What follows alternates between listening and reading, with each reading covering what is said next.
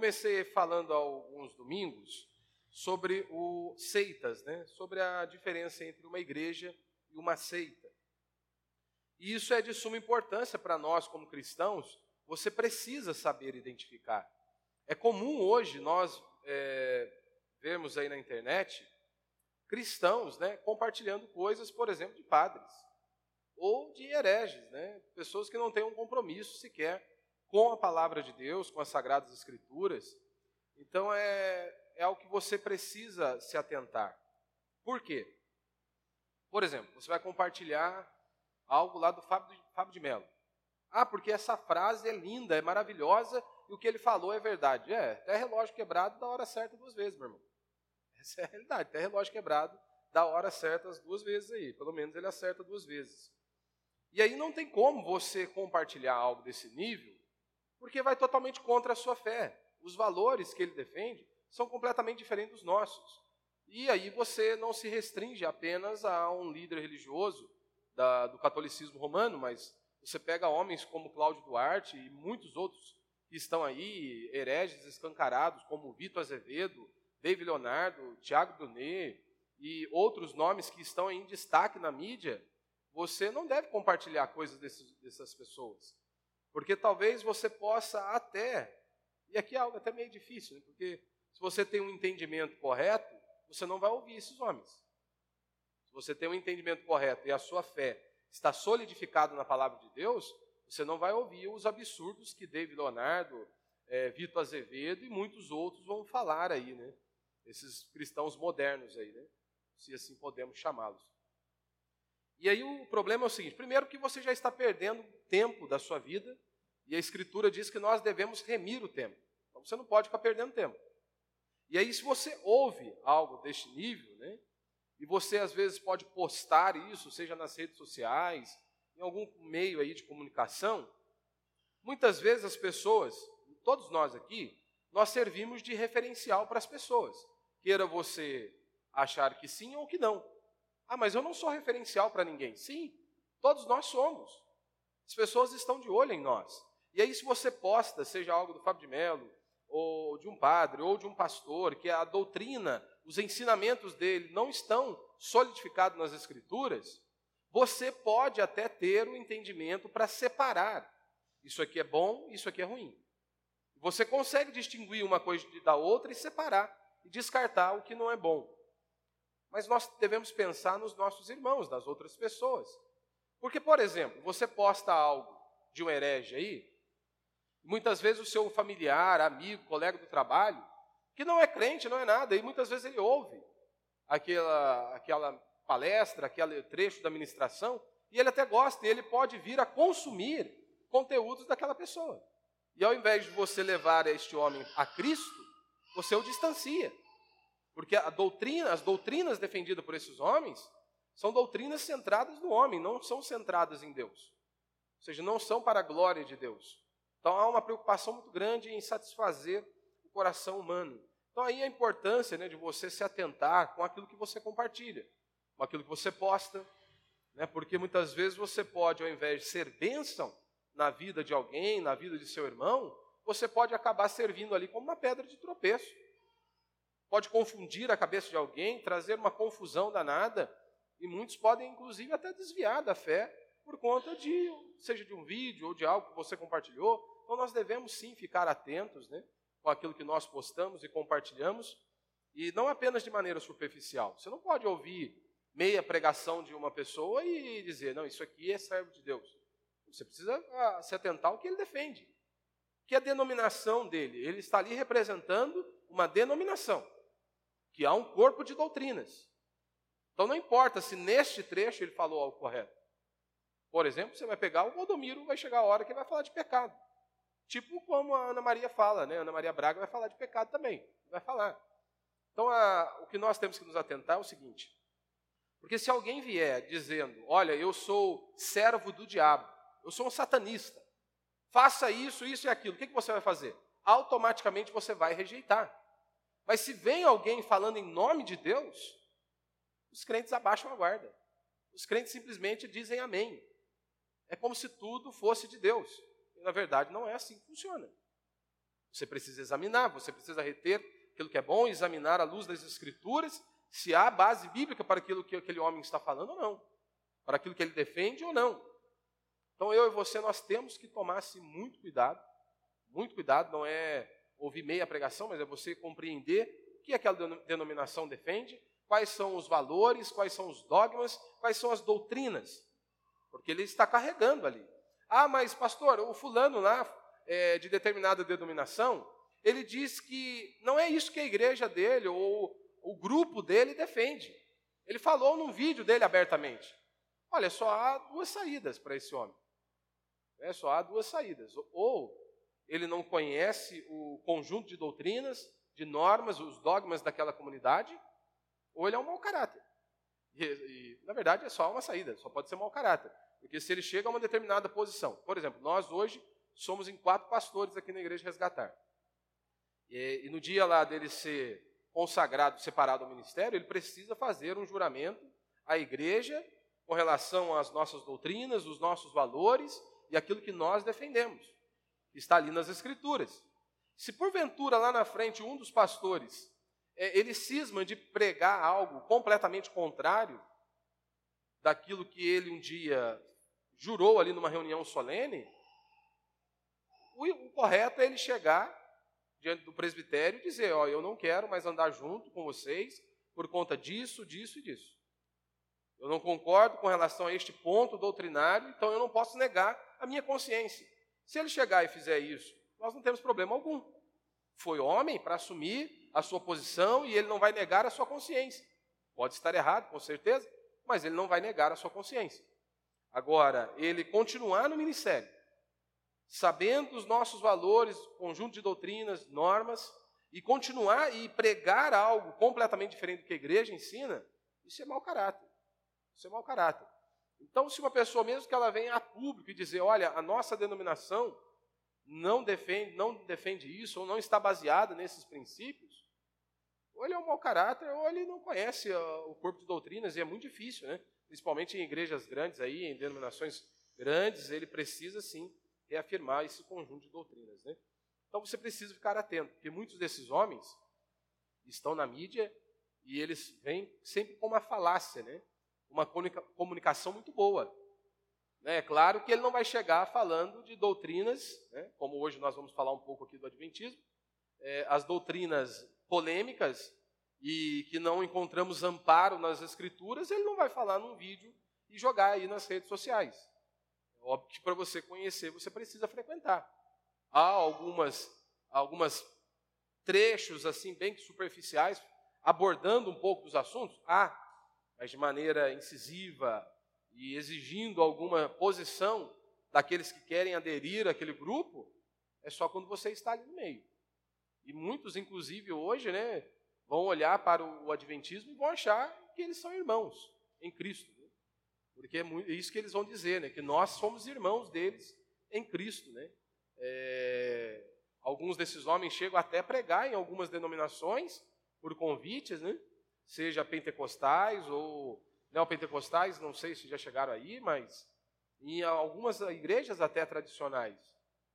É um absurdo, porque quando você vai para os documentos históricos desta comunidade, do Adventismo do sétimo dia, eles olham para nós como uma seita como hereges, como um povo que serve a Satanás, que nós distorcemos as sagradas escrituras. Ah, mas o fulano de tal não falou isso, pastor. É, ou ele está dando migué, ou ele simplesmente está negligenciando os documentos da igreja. Só isso. Não há outra saída. Da mesma maneira, quando nós olhamos para o catolicismo romano.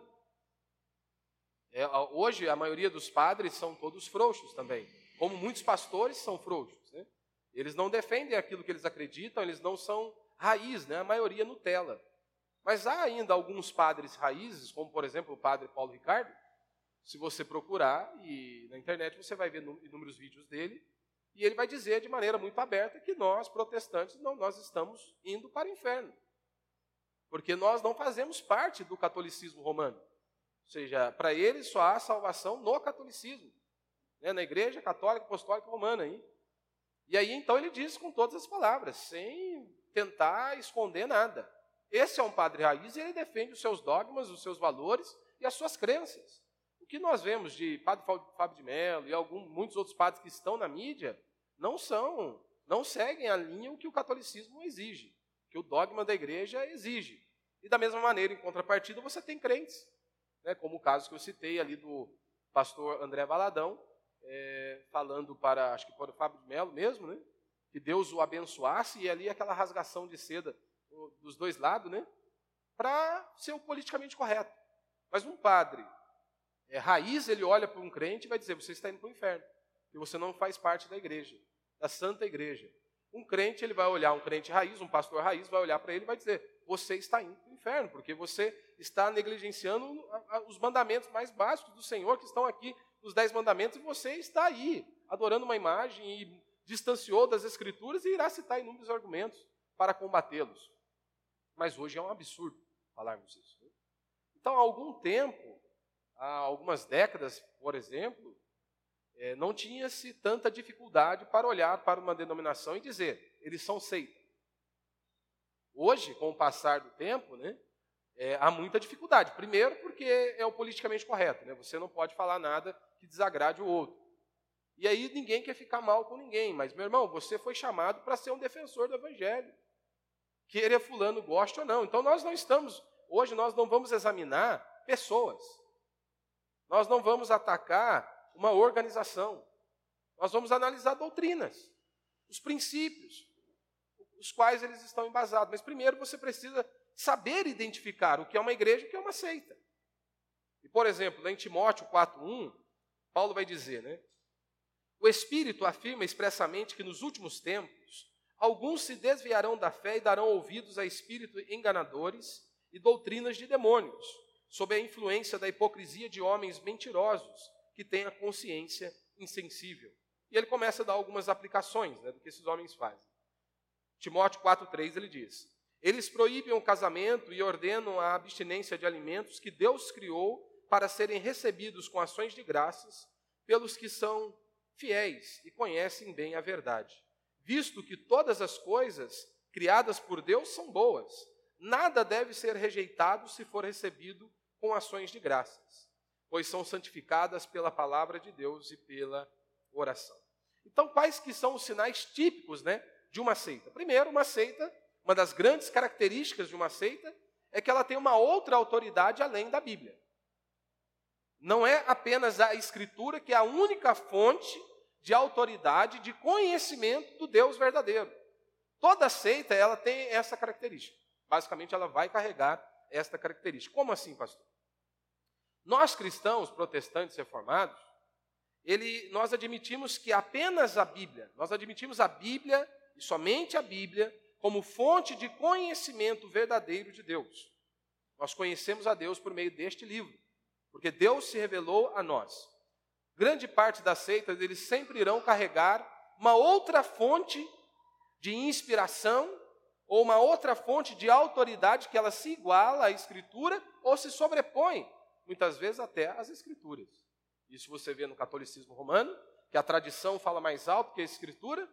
Você vai para é, seitas como os Testemunhos de Jeová, os Mormons, os Adventistas do sétimo dia, você terá ali outras inspirações, sejam os seus líderes com os seus escritos, que eles falam ou estão de pé de igualdade com a Bíblia. Então, o que uma profetisa fala, ou o que um profeta fala, está no mesmo pé de igualdade que a palavra de Deus. Né?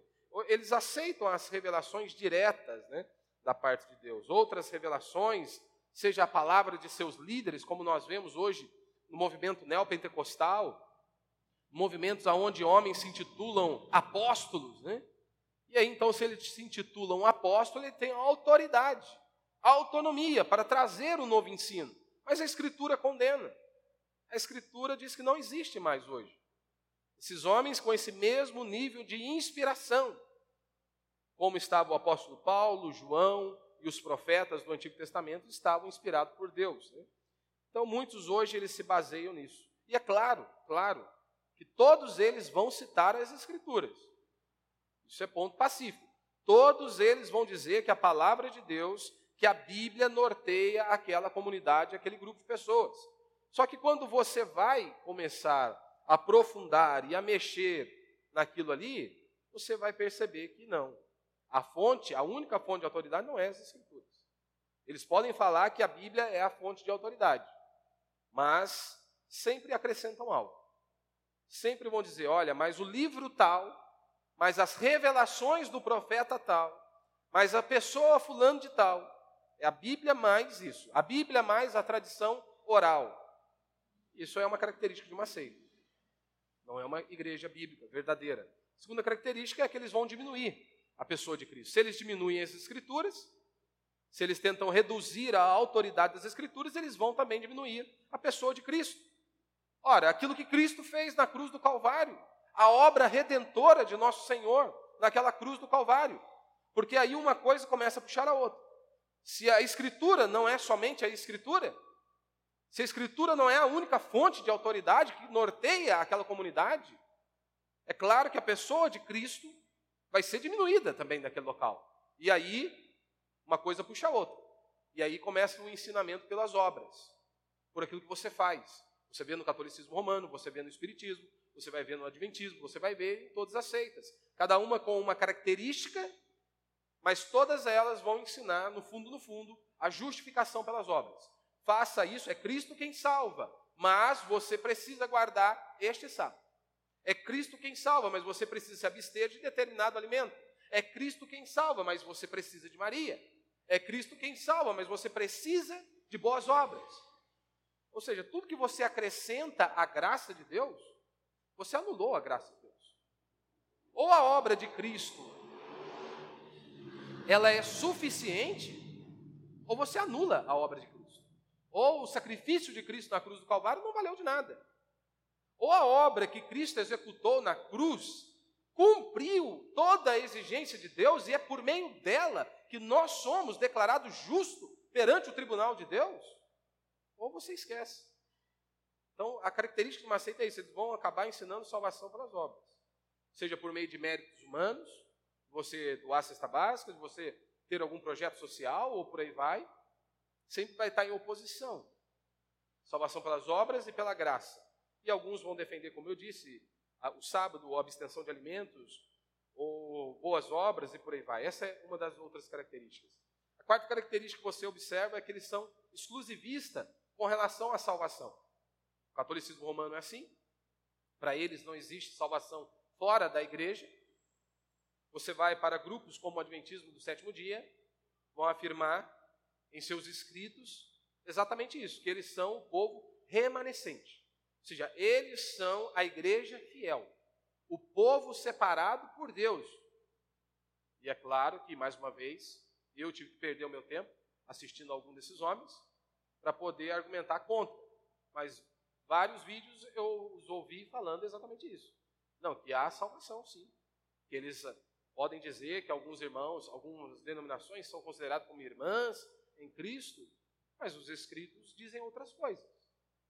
Os escritos históricos e documentos da igreja daquela comunidade dizem outras coisas.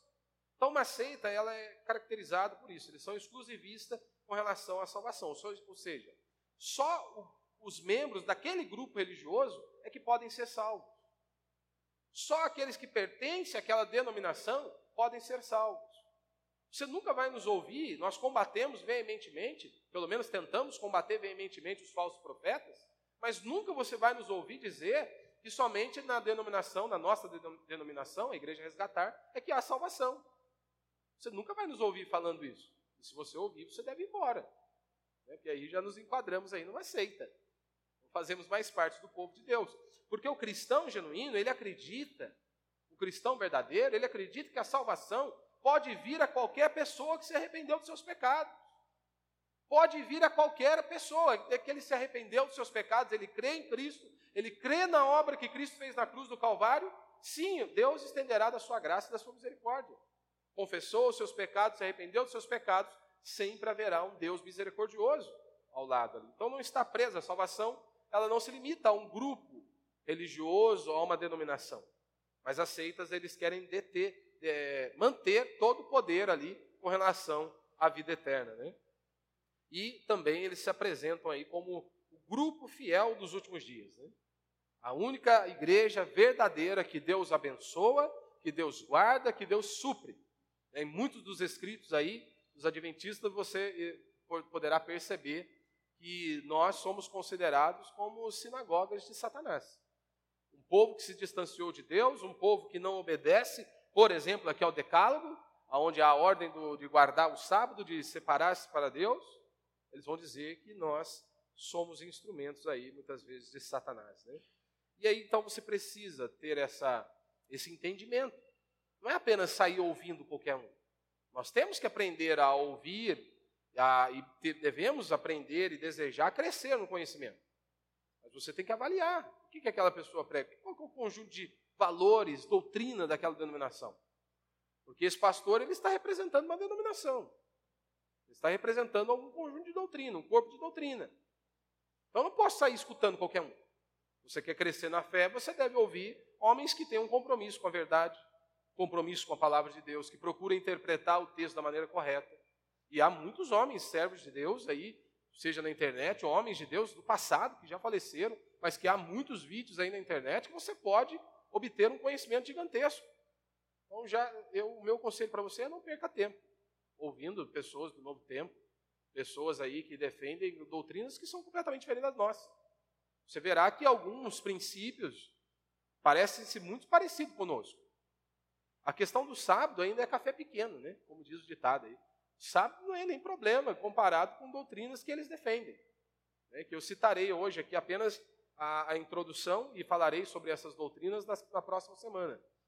Mas você tem que estar atento a isso. Né? Tomar cuidado né, para que não caia no erro aí. Então vamos ler aí então é, Êxodo, né, capítulo 20, verso 8.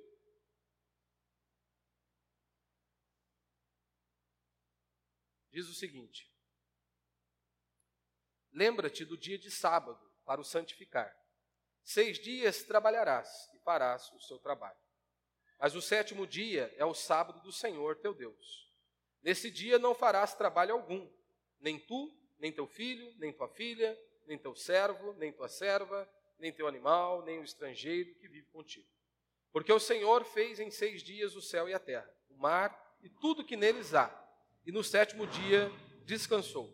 Por isso o Senhor abençoou o dia de sábado e o santificou. Até aí. Se você for continuar aí, a leitura do, dos Dez Mandamentos, você vai ver que Deus daqui a pouco começa a dizer: Olha, honra teu pai e tua mãe, para que te prolongue os teus dias na terra. Ele vai dizer: Olha, não matarás, não adulterarás, não furtarás, não dirá falso testemunho, e por aí vai. Você nota que Deus ele usou de poucas palavras, como por exemplo, para não matar. Deus foi objetivo. Mas parece que aqui, parece que Deus ele teve que gastar muito mais palavras, porque às vezes a pessoa você pode não ter dificuldade com relação a, a querer dar um tiro na cabeça de alguém. Isso para você não é uma tentação. Mas vir ao culto para você pode ser uma luta. É, parar de trabalhar por um dia para você pode ser uma luta. Muitas pessoas têm inúmeras dificuldades, seja por conta do trabalho, e aqui eu não estou falando, há muitos irmãos aqui que trabalham em escala, é uma coisa. Falando de pessoas que trabalham de segunda a sexta, de segunda a sábado. Aí no dia do domingo, no culto ao Senhor, você não vai cultuar a Deus? Que você vai, ah, seja, ah, eu vou distrair um pouco distrair. Você é servo de Deus. Isso não é opcional para você. Culto não é opcional para nenhum de nós. Ah, pastor, mas eu não estou bem. É mesmo? Deus mandou perguntar para você se você estava bem? Deus pediu a sua opinião com relação à reunião solene do ajuntamento do seu povo? Não, Deus simplesmente instituiu. E ele disse: O meu povo vai fazer isso. E acabou. Então nós não temos opção. Você não é opcional você vir ao culto ou não. Então, se você não vem ao culto pelo menos uma vez por semana, e aqui é, é, é, chega a ser é, assim até constrangedor falar, né? Na nossa igreja, por exemplo, temos dois cultos apenas. Dois cultos apenas. E se você tem a disponibilidade de vir ao culto, você não vem, você deve avaliar seu cristianismo. Se você tem disponibilidade nos dias e horário e não vem, você deve avaliar, será se, mesmo, se eu sou crente mesmo? Porque eu não quero estar na reunião solene do ajuntamento do povo de Deus. Eu não quero prestar o meu serviço ao meu Deus de adorá-lo e cultuá-lo. Você deve avaliar. Tem pessoas, meu irmão, que andam mais de 200 quilômetros para assistir um culto bíblico. É. Aí você pensa bem, talvez o que mais, talvez o que mais distante aqui, acho que não chega a dar 8 quilômetros para você chegar aqui à igreja. Será se você não tem tempo ou Deus não é a sua prioridade? Será se você tem, não tem tempo ou a reunião solene não é importante para você? E aí Deus está dizendo isso: olha, você tem seis dias para trabalhar. E um dia é descanso e culto a Deus. Então não há descanso também longe de Deus. Ah, eu estou de folga hoje, não quero saber de nada nem de ninguém. É dia da reunião solene do ajuntamento do povo de Deus, mas eu não quero saber. Não, você está errado. Então, se você não cultua a Deus no mínimo uma vez por semana, você está em pecado. Você precisa saber disso. Você precisa saber. Se eu não cultuo a Deus no mínimo uma vez por semana, eu estou em pecado. Eu preciso mudar, preciso me arrepender dos meus pecados. Porque aqui é a ordem de Deus. É uma ordem, não é opcional para nós. Não importa se você esteja bem ou não. Talvez aí a exceção da exceção é uma doença grave aí para você não vir ao culto. Apenas isso. E para mim você pode dar qualquer desculpa que você queira. Para sua esposa, para o seu filho, seja para quem for. Mas e para Deus? Você acha que muitas vezes a sua desculpa, que pode ser esfarrapada, vai colar com Deus? Não vai colar com Deus, meu.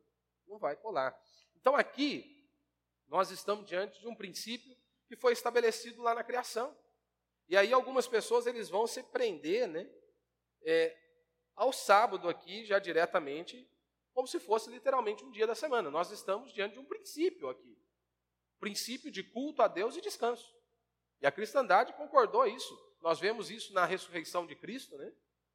Cristo ressurgiu no domingo, apareceu ao seu povo, e aí então eles começam a se reunir no domingo.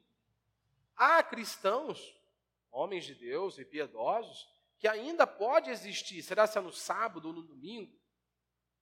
Mas uma coisa não há dúvida. O princípio de nos reunirmos uma vez por semana, no mínimo, para cultuarmos a Deus e bem dizermos ao nome do nosso Deus, isso é inquestionável em toda a cristandade. Nunca houve polêmica quanto a isso. Meu irmão, se você for olhar aí hoje, se não me falha a memória, acho que há, há mais de 200 calendários. É, há mais de 200 calendários. Então, quando você vai para o original, a palavra sábado significa isso. Sabá, descanso. Então, nós estamos diante deste princípio descanso e culto a Deus. E por que eu comecei citando exatamente Êxodo aqui? Porque tal, esse seja um dos pontos mais conhecidos né, da Igreja Adventista do sétimo dia, essa defesa, é, essa defesa pelo sábado, literalmente. Né? E eu, sinceramente, eu não tenho problema algum com a pessoa que ela queira guardar o sábado, desde que ela não ache que isso seja um quesito para a salvação. E para eles é um quesito para a salvação. Se você não guarda o sábado do jeito que eles guardam, você vai para o inferno. Literalmente é isso. Então, se uma pessoa falar para mim, pastor, eu quero guardar o sábado, você vai começar nas 18 horas, se não me engano, na sexta-feira, e vai até no outro dia sem fazer nada, literalmente. Literalmente você não vai fazer nada aí. Não tem nenhum problema se você quiser fazer isso. O problema você vai ter é quando você começa a dizer que quem não faz está indo para o inferno. Como certa vez conversava com uma senhora, e ela é defensora da, da, da guarda do sábado, e eu disse: não tem nenhum problema se você faz isso, se você tem essa condição de pagar alguém para fazer tudo para você, é ótimo. Ótimo. Agora, você olha para mim e acha que eu vou para o inferno porque eu não guardo o sábado do jeito que você guarda. E aí você pode ver que, na maioria das vezes, as seitas, eles abraçam um ponto ali e eles não soltam daquilo por unhas e dentes. Eles agarram unhas e dentes e não soltam mais aquele, aquele animalzinho ali. Eles não soltam mais aquele ponto ali. Seja o sábado, seja a abstenção de algum alimento, mas eles se agarram de tal maneira e aí todos os outros são hereges porque não fazem. A igreja mesmo adventista do sétimo dia, o sétimo dia é uma igreja nova, relativamente nova, comparado com muitas outras denominações. Será se então todo o povo de Deus, nós estamos com dois mil anos de história da igreja, será se 1.800 anos de história da igreja, todo mundo foi para o inferno porque não teve a revelação que eles tiveram? Será se Deus falhou e não guardou o seu povo? Só eles tiveram a brilhante revelação? Será se Deus abandonou o seu povo? Essas perguntas são básicas, meu irmão, que nós devemos fazer. Como que alguém defende algo que ninguém defendeu até hoje, a não ser alguns hereges? Como? É algo questão de lógica, raciocínio. Pô, dois mil anos de história da igreja. Só os camaradas, 1.800 anos de história da igreja. Só os camaradas surgiram com essa ideia. Só eles defendem com unhas e dentes em determinado ponto. Será se todo mundo está errado e só eles estão certos? Será se homens muito mais piedosos que pisaram neste mundo, fizeram grandes coisas em prol do reino de Deus, será se não é algo que nós devemos avaliar e questionar? Então, lembrando que a intenção aqui não é julgar pessoas e coração. Né? Não é massacrar uma pessoa ou julgar o coração de alguém. Eu não tenho esse poder para julgar o coração de ninguém. Eu não tenho esse poder, nem quero ter. O objetivo também não é denegrir a imagem de uma instituição, e sim nós analisarmos doutrinas.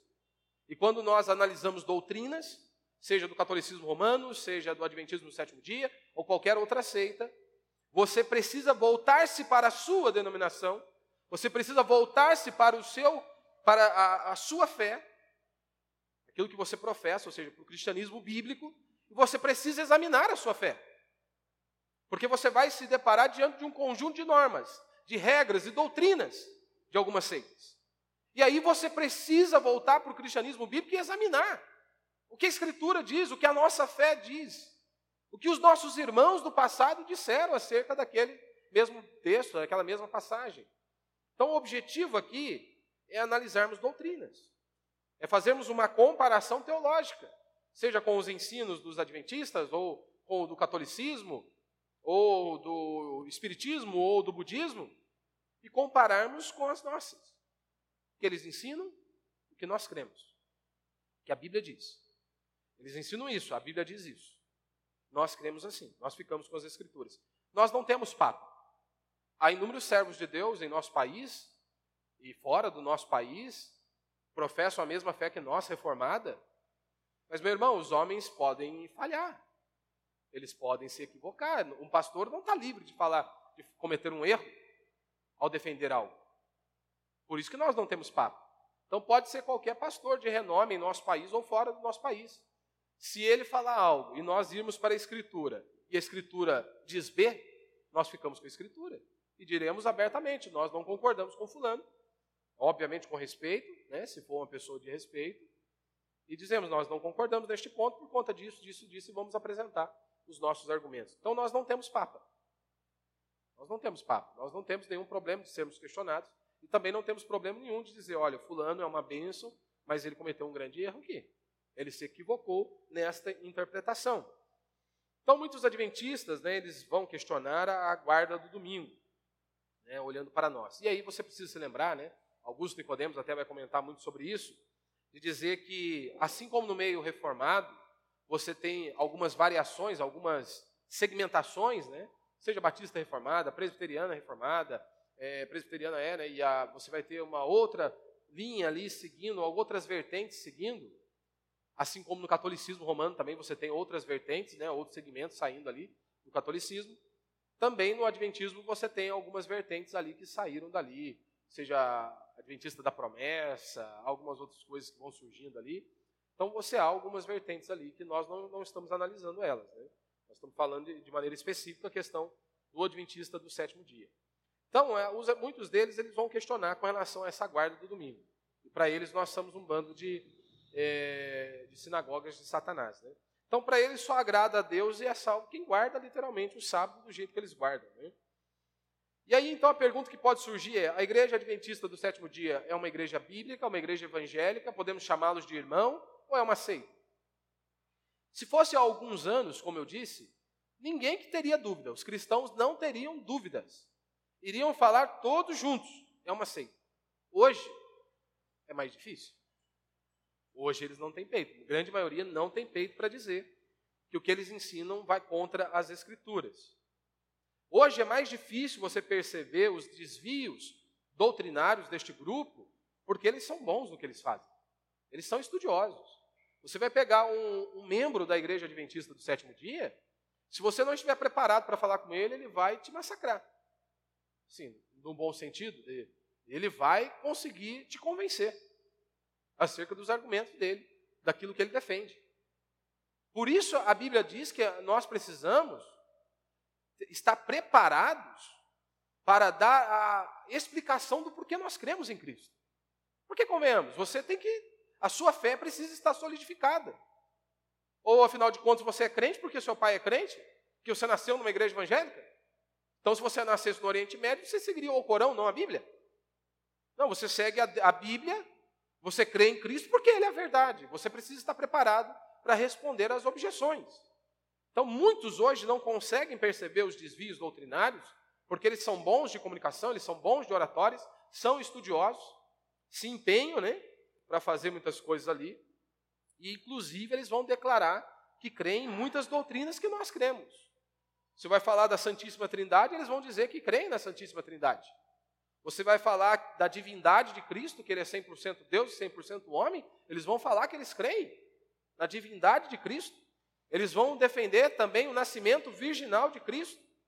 Eles vão afirmar, como nós afirmamos, que Cristo morreu na cruz por nossos pecados, que Cristo ressurgiu dentre os mortos e está sentado à direita do Pai. Eles vão reafirmar.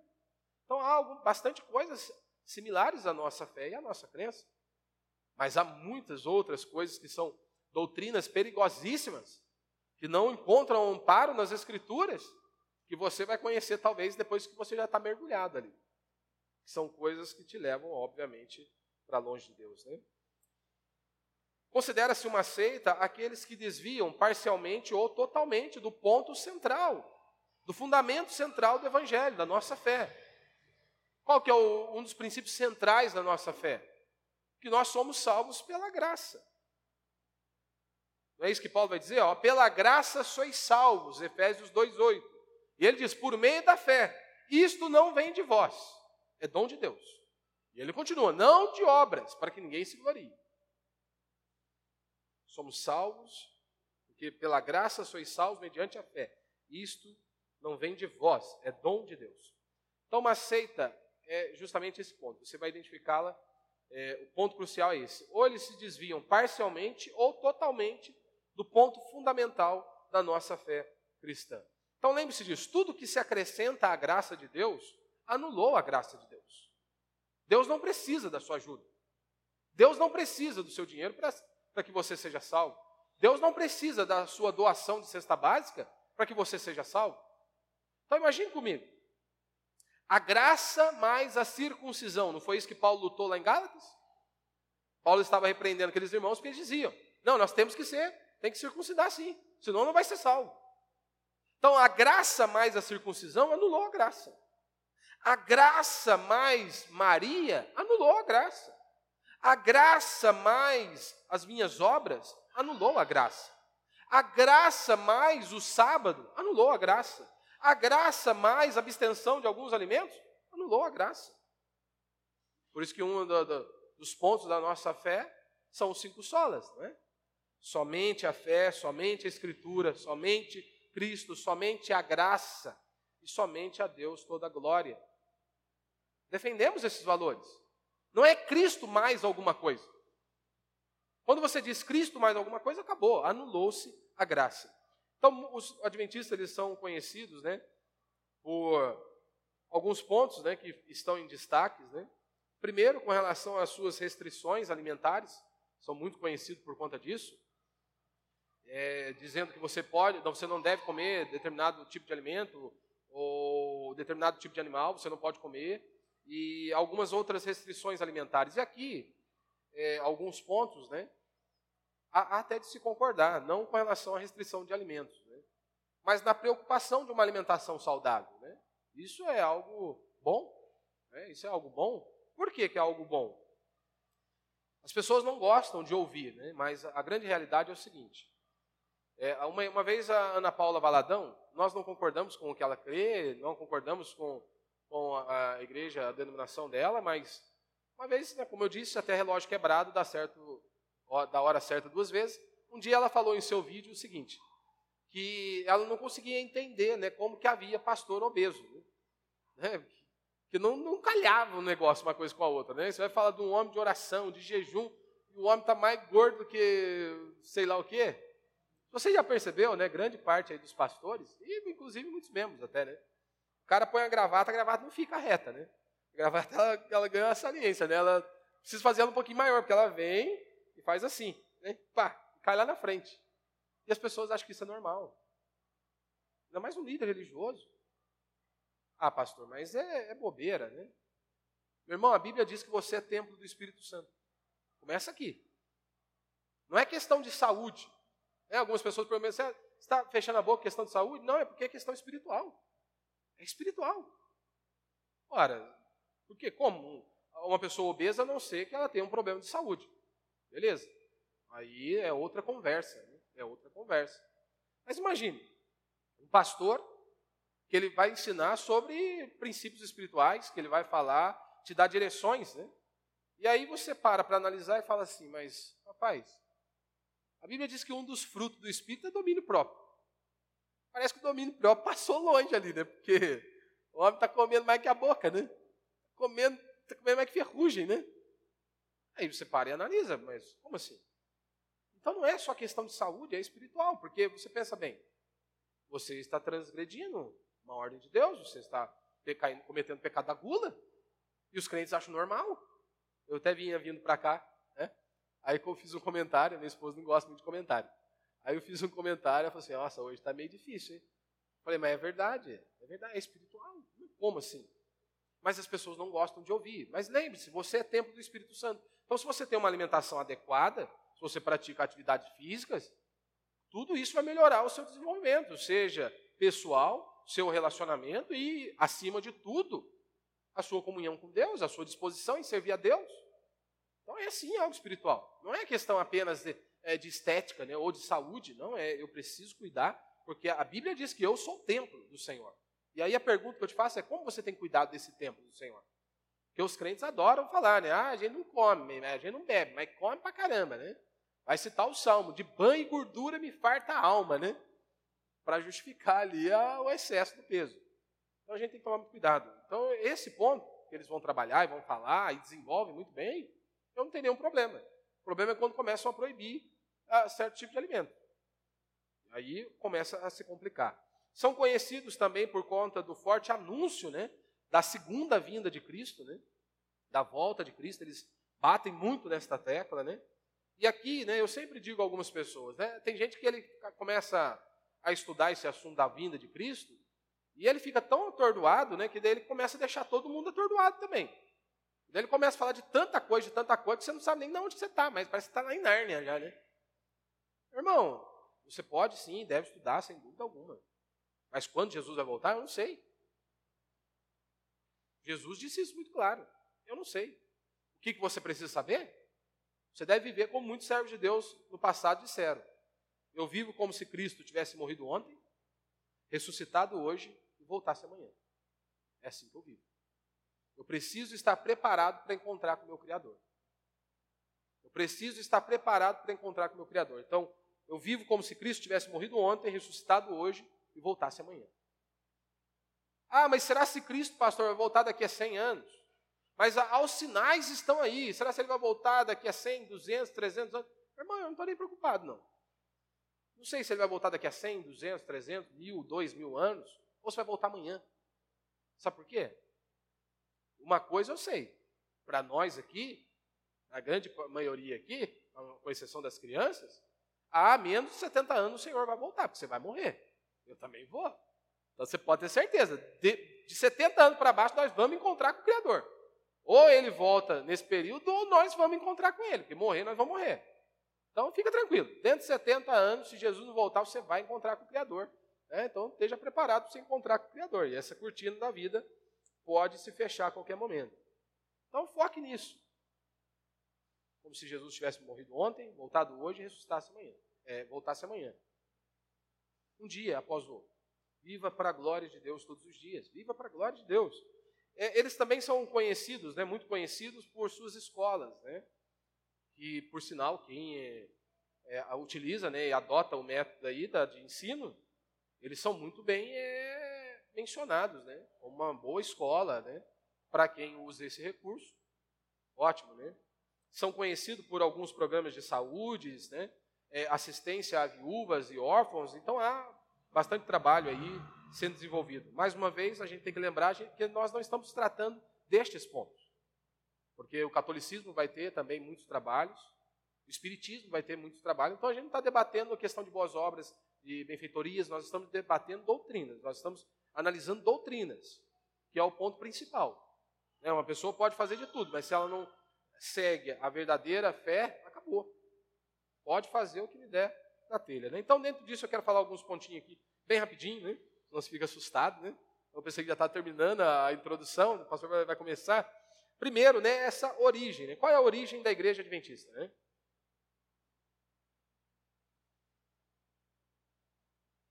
Falar de maneira bem breve. Então, no início do século XIX, houve, né, como muitas vezes dá alguns rumores aqui com relação à vinda de Cristo, mas no século XIX foi muito forte. Né? Então, muitos pregadores, muitos pastores, eles começaram a se aprofundar e a buscar né, entendimento com relação à vinda de Cristo. Então, no século XIX, houve um interesse muito grande por parte dos cristãos do mundo inteiro, né, de uma forma mais enfática ali nos Estados Unidos, por esta volta de Cristo. Né? E então eles começaram a se dedicar e a buscar informações. E aí dentre alguns nomes aparecem aí, né, o nome de William Miller, né, que é um talvez aí dos pioneiros, né, que começam a semear uma uma interpretação para depois desembocar no que hoje nós temos aí do adventismo. Então tudo começou ali com William Miller, né? Alguns vão dizer Guilherme Miller, né? Porque a mesma no nosso no nosso português aqui o Guilherme vai ter a mesma tradução do significado de William, né? não a mesma tradução, questão de significado. William significa isso e Guilherme também significa isso, a mesma coisa. Mas é conhecido como William Miller. Né? Ele era um agricultor, ele era um pastor batista e morava lá em Nova York. Né? Nasceu em 1782 e faleceu no ano de 1849. E tudo começa com uma interpretação equivocada do livro de Daniel, das profecias que constavam lá no livro de Daniel. E então William Miller ele começa por longo, um bom tempo, a buscar a compreensão daquelas profecias. E ele queria chegar ao entendimento correto daquelas profecias e como se aplicaria a vinda de Cristo. Né? Então, até mesmo no site da, da, da Adventismo, você vai ver né, um grande texto ali falando acerca dele, né, um dos pioneiros do Adventismo lá nos Estados Unidos. Né? E vai falar um pouco da vida dele, de como que desenvolveu tudo aquilo ali, todo o trabalho, a dedicação, oração, tempos e anos e anos meditando naqueles ensinos. Mas basicamente o que você precisa saber, para não ficar muita informação, é que ele interpretou lá Daniel capítulo 8, verso 14, né, que se refere à vinda de Cristo, e vai falar da 2.300 tardes e manhã, e aí ele fez uma linkagem ali, né, com essas 2.000 tardes e manhã, que o Daniel 8,14 vai dizer o seguinte, né, ele, Daniel falando, o anjo me respondeu. Daniel estava naquele momento lá, cativo na Babilônia, né, e ele diz, o anjo me respondeu. Até 2.300 tardes e manhã, então o santuário será purificado. Profecia sobre a vinda de Cristo. A interpretação histórica, né, como o próprio Augusto Nicodemos vai dizer, e de forma tradicional, né, defendido pela cristandade, é que se refere à vinda de Cristo, que ele purificaria o santuário, ora, a casa de Deus, por meio do seu sangue derramado na cruz do Calvário. Ponto. Acabou, essa é a interpretação. Cristo viria, seria pendurado madeiro, o seu sangue seria derramado e então o seu povo seria purificado dos seus pecados. Acabou aqui.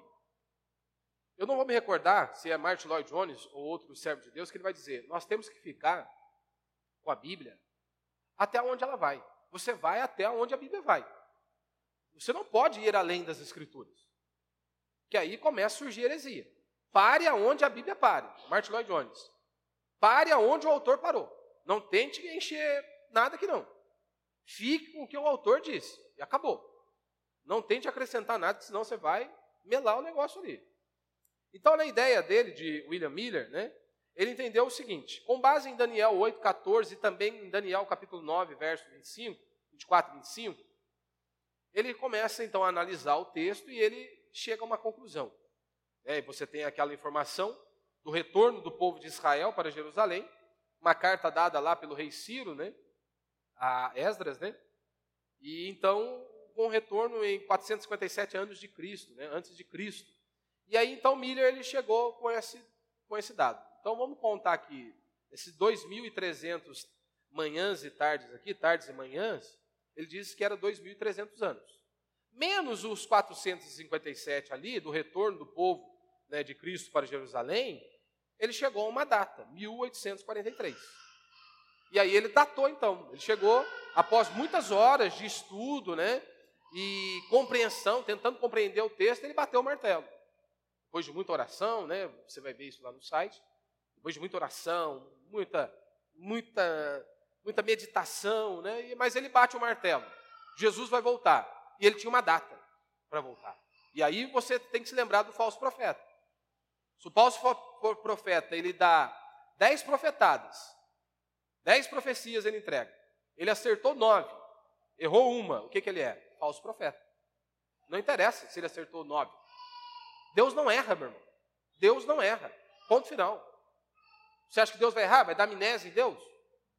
Então não importa. Se ele, primeiro, ele já errou na primeira, desqualifica, está desqualificado. Errou, falso profeta. E aí então Miller, ele estabelece essa primeira data, março de 1843. Quando Miller estabeleceu esta data, março de 1843, ele fez essas contas em 1818. Então você conta de 1818 até 1843, são 25 anos pregando a volta de Cristo. 25 anos martelando que Cristo voltaria, que eles precisavam estar preparados para encontrar com Cristo. E com todo aquele alvoroço nos Estados Unidos, a igreja, quando as pessoas começavam a ouvir a falar a pregação de Miller, todos o levavam para as suas denominações para pregar esse advento aí da volta de Cristo. Né? Inclusive, há alguns relatos que as pessoas, grande parte das pessoas, começaram a vender os seus bens, suas propriedades, e ficaram só aguardando ali a volta de Cristo. Ele vai voltar, vai levar a sua igreja, então nós não vamos precisar de bens, nós não vamos precisar de dinheiro, não vamos precisar de nada. Então desfizeram das suas propriedades, né? Cerca aí quase de 150 mil cristãos, né? estavam lá preparados para esperar a Cristo, né? e Cristo os levar. O que, que você acha que aconteceu? no dia 21 de março de 1843. Jesus não voltou. Jesus não voltou. Eu sei que vai parecer até que é piada, né, cara? Mas não é piada. Aí o que ele fez? Ele ficou espantado. Aí ele foi refazer as suas contas. Onde ele tinha se equivocado. Não, é impossível, eu devo ter errado em algum lugar. E aí ele chegou, não, eu errei mesmo numa conta aqui. Não era dia 21 de março de 1843. Jesus vai voltar em 21 de março de 1844, ou seja, depois de um ano. Prorrogou. Né? Os 45 segundos tempo mudou a ideia. Não, é o ano que vem. Preparando, pregando, falando. Chegou, dia 21 de março de 1844. O que você acha que aconteceu? Jesus não voltou de novo. Jesus não veio. E aí ele não desistiu. Aí ele foi ver de novo, refez as contas. Aí ele marcou para dia 22 de outubro de 1844. Parece até brasileiro, né? não desiste nunca. Mas ele marcou a vinda de Cristo para 1844. Ao invés de ser março, ele marcou para 22 de outubro. Que ficou conhecido aí, né, se você colocar na, na internet, é, é, a grande decepção, a grande desilusão. É, e aí foi aquele fracasso total. Cristo não voltou. Três datas que ele marcou, Cristo não voltou. E aí, mas é uma coisa é fato, ele assume o seu erro, né? Ele assume que ele se equivocou, que o, sistema que ele estava usando de interpretação da Bíblia estava equivocado, estava errado. E dizem então que ele até, inclusive, se ausentou aí de, da, da, da, vida pública, do conceito público que ele tinha, né? De muita influência. Diz até que ele freou mesmo e ficou na, ali bem quietinho, bem na, na, na surdina, né? E pediu desculpa por seus erros. Né? Só que o problema é que ele não estava sozinho, havia seguidores, haviam discípulos com ele. E as pessoas não estavam dispostas a abrir mão daquela visão que Miller havia tido. Todo o movimento foi arquitetado com base na revelação de Miller. Como que nós vamos dispersar todas essas pessoas? Do nada. Não, nós temos que manter essas pessoas. E sabe por que Jesus não voltaria? Eu já vou começar, voltar a falar dos sucessores aqui, Miller. Mateus 24, 36, Jesus vai dizer isso. Mas quanto ao dia e a hora, ninguém sabe, nem os anjos do céu, nem o filho, senão somente o pai. Você acha que Miller era o pai? Ele sabia o dia da volta? Não era.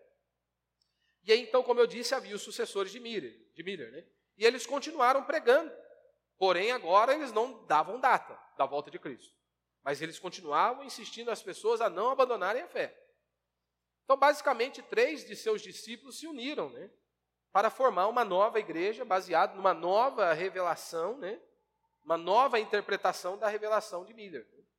Então se juntam três pessoas ali, formam uma nova comunidade, né? com base numa nova interpretação da mensagem de Miller. Você vai entender o porquê. Né?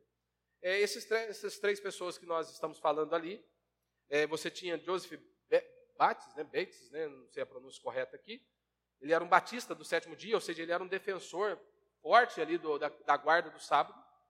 Havia um outro, né, que é o que mais assume depois a posição de Miller, né, que é Iran Edson, né, e depois James White. Né. É, Iran Edson, né, vão dizer que ele era um amigo pessoal de Miller, né, e aí então ele diz que ele teve uma visão.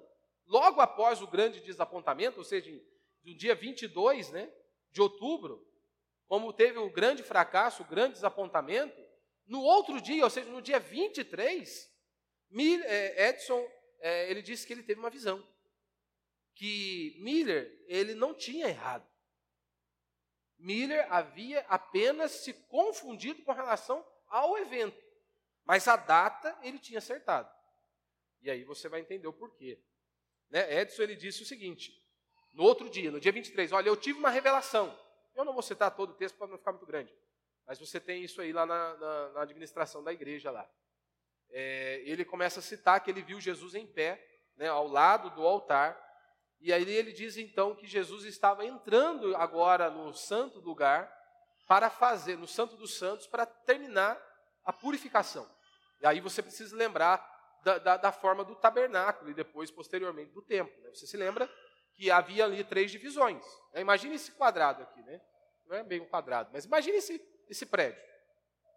Dentro desse prédio você tem, por exemplo, lá fora, vamos imaginar que a, a, o estacionamento fosse uma parte ainda do ponto aqui, do prédio.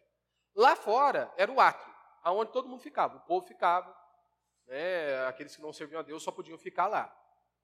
Daí você tem o santo lugar, que é onde se apresentavam os sacrifícios, né? É, o animal era sacrificado ali. E vamos imaginar que aqui dentro é o santo lugar. E lá na cozinha era o santo dos santos, que é onde só o sumo sacerdote entrava ali uma vez por ano, né? Para apresentar o sacrifício e derramar sobre o propiciatório o sangue do animal, que era para aplacar a ira de Deus, como o Elvio disse aqui, né? Que Jesus ele veio, ele é nosso propiciação né, pelos nossos pecados. Ou seja, o sangue dele foi derramado para aplacar a ira de Deus por conta do meu e do seu pecado. Então, o sumo sacerdote, uma vez por ano, ele entrava lá e aspergia o sangue do cordeiro para apagar, né, ou para aplacar a ira de Deus, que era um símbolo do Messias, do cordeiro de Deus que viria para tirar o pecado do mundo. Então, aí, então lembra esse desenho. Lá fora é o átrio, onde só fica o povo, o santo lugar onde apresentam-se as ofertas, os sacrifícios, e o Santo dos Santos lá na cozinha, que era onde habitava a presença de Deus, né? Assim, a Arca da Aliança estava lá, e ali então Deus se manifestava ali. Então essa é a dinâmica aqui. Daí é, é, é, o Edson ele disse o seguinte, que naquele dia, no dia 22 de outubro de 44, é, Miller ele se, só se equivocou com relação ao evento. Porque Miller estava pregando que Jesus viria a esta terra né, ele iria entrar no santuário terrestre. Só que ele teve uma revelação, uma revelação, que Miller ele estava certo com suas contas, porém, ele se equivocou quanto ao local. Porque no dia 22, aí ele vai dizer, Edson vai dizer que no dia 22 de outubro de 44, Jesus agora ele sai do santo lugar e vai para o santo dos santos. Olha você que loucura, né? Jesus deu um passo agora. Ele saiu do santo lugar e foi para o santo dos santos. Lembre-se, a visão de Miller era que após 2.300 anos, Jesus purificaria o santuário celestial. Né, o, o santuário terrestre aqui. Mas agora, Edson está dizendo que não, é lá no céu, é o santo dos santos, e não o santuário terrestre. Ele não veio para essa terra, ele começou, ele deu um passo, ele mudou a sua posição do santo lugar para o santo dos santos, ou seja, então algo aconteceu. Miller estava certo. Ou seja, Edson diz que Jesus entrou no Santo dos Santos, no dia 22 de 10 de 84, com o objetivo de fazer uma investigação pelos nossos pecados. Que loucura, né? E terminar a purificação que Jesus havia começado aqui nessa terra. É loucura, meu irmão. Eu sei que é difícil de entender, bastante coisa, né? bastante informação, mas é para você compreender como se formou depois o Adventismo, né? do sétimo dia, que hoje nós conhecemos aí. Então, Irã Edson, ele, ele defendia essa ideia. Cristo agora entrou ali para no Santo dos Santos para começar essa obra. Essa foi a explicação que ele deu para não perder o movimento. É claro que fica difícil para você debater essa ideia, porque afinal de contas não tinha luneta, talvez. Né? Não tinha um binóculo bom para você ver. Será ah, Cristo mudou agora? Ele saiu do santo lugar, realmente ele foi para o santo santo. É difícil você debater, né? E outra, mas purificar o que no céu? Então você está dizendo que no céu também há pecado. Jesus precisa purificar o céu. Então, após essa nova interpretação de Edson, ele passa esse ensino aos seus discípulos. E aí, então, agora mais dois grupos se ajuntam a ele, que são aqueles dois que eu citei, né? Joseph Bates, né? Bates, sei lá, é, que era a ênfase na guarda do sábado, e também, que é o nome mais conhecido hoje no meio adventista do sétimo dia, Ellen White, né? Que ela tinha uma grande ênfase nos dons espirituais e de maneira mais específica com relação às profecias, ao qual ela trazia sobre si o título de profeta, né? profetiza, né? e falava em nome de Deus. E aí então, após essa visão de Edson e esse ajuntamento desses dois, agora nasce o que nós temos aí hoje, né? É, ou pelo menos uma grande influência sobre o movimento aí, o movimento dos adventistas do sétimo dia. Né? Então, o segundo ponto que eu quero falar apenas aqui para a gente encerrar é um pouco sobre Ellen White. Né? Qual a influência dela dentro do movimento adventista? Né? É, eu perdi algumas horas ouvindo alguns desses homens da Adventista, né? e alguns vão até dizer que não, que Ellen White, é, os ensinos dela não são na mesma, no mesmo pé de igualdade. Aí eles fazem uma manobra, sabe, uma manobra para dizer o seguinte, mas ela é inspirada por Deus também. Né? Mas manobra de um jeito para que ela fique no mesmo pé de igualdade com a Bíblia. É o mesmo que os falsos profetas fazem aí, seja no meio neopentecostal, também eles tentam fazer essa ideia. Né? Alguns vão dizer, né, essa é conhecida aí como uma grande profetisa, né, Ellen White, né, nasceu em 1827, viveu aí até 1915. Né? Falam que ela era uma mulher muito piedosa, era contra o fanatismo, e a ênfase dela era justamente nos dons espirituais, particularmente ali o dom da profecia ela toma, encabeça o movimento né, de uma, uma certa, uma certa proporção, aqui já quebrando os princípios da palavra de Deus, onde Paulo vai dizer que ele não permite que a mulher exerça a autoridade de homem né, na igreja, a mulher pode sim ter uma função dentro do prédio da igreja, dentro da estrutura da igreja, mas ela não pode ser a cabeça, né, ela não pode conduzir o rebanho. Ela pode sim executar alguma missão aqui ou ali, mas ela não está apta, ela não pode, não é que ela não é qualificada para isso, simplesmente Deus nos fez com funções diferentes. Então Paulo diz muito claro: eu não permito que mulher exerça autoridade de homem na igreja. E aí, então, quando ela assume a, a liderança ou encabeça algo com uma proporção assim, já está quebrando as escrituras, já está quebrando o mandamento do Senhor. E ela, obviamente, desenvolveu muitas coisas, né? Basicamente, aí, acho que no mínimo uns dois mil sonhos e visões, que na maioria das vezes ela relatava né, e anotava, tanto que você tem muitos escritos dela por aí, muitos livros, né? Um dos grandes livros assim grandes no sentido de que é, foram traduzidos em vários idiomas e houve uma venda expressivas, né? É o grande conflito, né? Aonde ela vai falar um pouco da questão do Apocalipse também, ficou muito conhecido, né? E ela escreveu aí basicamente né, muitas páginas, né, cerca de mais de 100 mil páginas e acerca da fé adventista. Então, grande parte, né, do que é difundido no Adventismo do sétimo dia, uma base muito forte são dos ensinos de Ellen White. Né? E uma das visões né, que ela teve, é, dentre várias visões, uma delas foi o Decálogo, né, os Dez Mandamentos. E aí então ela disse que ela viu uma ênfase sobre o quarto mandamento, né, sobre a guarda do sábado. E ela disse então que Deus mostrou a ela, né, em seus sonhos, visões e revelações, e havia ali uma ênfase né, sobre o quarto mandamento. E aí ela vai dizer que é necessário para a salvação é que se você não guarda o sábado, isso compromete a sua salvação. Então é claro, meu irmão, é, é bom nós termos homens e mulheres de Deus que realmente têm um compromisso com Deus e nós imitá-los, imitarmos. Paulo disse isso, não disse? Sede meus imitadores como eu sou de Cristo.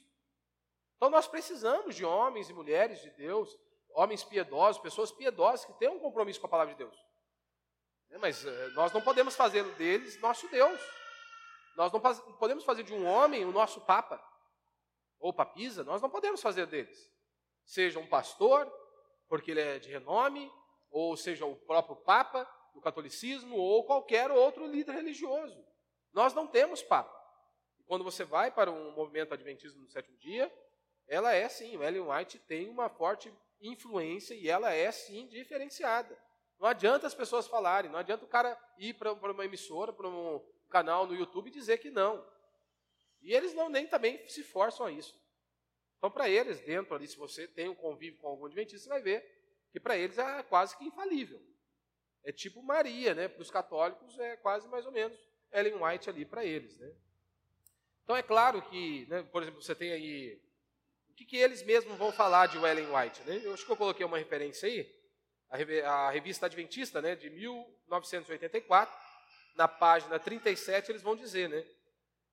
Eles dizem o seguinte: olha, nós negamos que a qualidade ou a inspiração dos escritos de Ellen White sejam diferentes dos encontrados nas escrituras sagradas.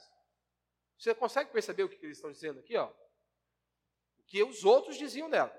Nós negamos que a qualidade ou inspiração dos escritos de Ellen White sejam diferentes dos encontrados nas escrituras. Então não importa se o cara vai para o YouTube e diz que, que não, a, Ellen White não é. Mas nos documentos da igreja você vai ter isso aí. Que ela, sim, o que ela fala e a Bíblia, eles estão no mesmo pé de igualdade. Que ela falou e o apóstolo Paulo falou, está no mesmo patamar. Em outro livro, né, As Sutilezas do Erro, na página 32, onde ela vai falar sobre o dom da profecia, aí diz o seguinte, né, os testemunhos orais ou escritos né, da senhora, senhora White preenche plenamente esse requisito, no fundo e na forma né, do dom da profecia. Tudo quanto disse e escreve foi puro, elevado, cientificamente correto e profeticamente exato. A autoridade religiosa do Adventismo do sétimo dia repousa sobre a Bíblia? Não, sobre os escritos de Ellen G. White, tida como a mensageira do Senhor. E aí, ela é a base da autoridade religiosa dos Adventistas. Não é a Bíblia, não é Cristo, é ela. Ela é a base da autoridade religiosa dos Adventistas. Nos tempos antigos, Deus falou aos homens pela boca de seus servos e apóstolos. Nestes dias, eles fala por meio dos testemunhos do seu espírito. E aí conclui, né? Não houve ainda um tempo em que nós mais seriamente fala, que não houve, não houve ainda um tempo em que mais seriamente falasse ao seu povo a respeito de sua vontade e da conduta que este deve ter, né? ou seja, por meio dela ali. Aí você vai para a Bíblia, Hebreus, por exemplo, capítulo 1, verso 1 e 2, vai dizer que o Filho é o Verbo, é a palavra de Deus. Diz o seguinte: havendo Deus outrora falado muitas vezes e de muitas maneiras aos pais, pelos profetas, nestes últimos dias nos falou pelo Filho, a quem constituiu o herdeiro de todas as coisas, pelo qual também fez o universo. E aí você vai um pouquinho mais adiante, para os primeiros escritos, né? na página 259, ela falando acerca dela mesma. Né? Diz o seguinte: olha, ai de quem mover um bloco ou mexer num alfinete dessas mensagens. E aí tem um peso, né? A verdadeira compreensão dessas mensagens é de vital importância. E aí, de maneira taxativa, o destino das almas depende da maneira em que são elas recebidas, né? Ou seja, o destino de alguém depende de como eles recebem as profecias, né? Difundidas ali por Ellen White. Né? E é claro, tem um grande problema. Né? Então há um grande peso né? com relação a esses ensinos. Né? Então, por isso que nós temos que tomar muito cuidado, né? E eu vou parar aqui, porque senão vai delongar demais. Então, eu vou falar na próxima semana sobre o sábado, do porquê nós guardamos ou cultuamos a Deus no domingo, né? o porquê, quando você olha para a cristandade, quando surgiu a questão, o domingo entrou ali, né, na igreja, e eu vou falar dos pontos mais cruciais, que são os, os princípios, né, as heresias mais fortíssimas do meio adventista, que é primeiro, o juízo investigativo, né? ou seja, a expiação que Cristo fez na cruz do Calvário foi incompleta. Nós vamos tratar disso a semana que vem. Nós vamos falar, como eu disse, do juízo investigativo. Nós vamos falar de uma outra doutrina que eles falam acerca do que os nossos pecados são lançados sobre Satanás. Ou seja, no final das contas, quem pagou a conta foi Satanás, não foi Cristo, né? É uma loucura, uma heresia, com base numa interpretação equivocada, né? Nós vamos falar também do sono da alma, que é defendido por eles e também que eles negam a condenação eterna, né? que não haverá essa condenação eterna. Final das contas, depois vai ser aniquilado, por aí vai. E aí nós vamos para a Escritura. O que a Escritura diz? A Escritura diz que não haverá condenação eterna? Que acabou, o corpo desceu à sepultura, acabou? Nós vamos para a Escritura para analisarmos o que eles ensinam né? E reafirmarmos a nossa fé. Então, por isso que é de suma importância para nós. Você precisa conhecer a sua fé. Eu sei que muitas pessoas não gostam disso, acham difícil, né? e realmente eu creio que é difícil, entendo que é difícil. Não é algo muito palatável, mas é de suma importância para o nosso crescimento, inclusive para você avançar com relação à sua fé. O cristianismo bíblico ele é diferente de qualquer outra religião, diferente de qualquer seita, né, de qualquer grupo que não seja é, a fé cristã verdadeira. Né? O cristianismo é diferente de todas elas. Diferente de todas elas. Né?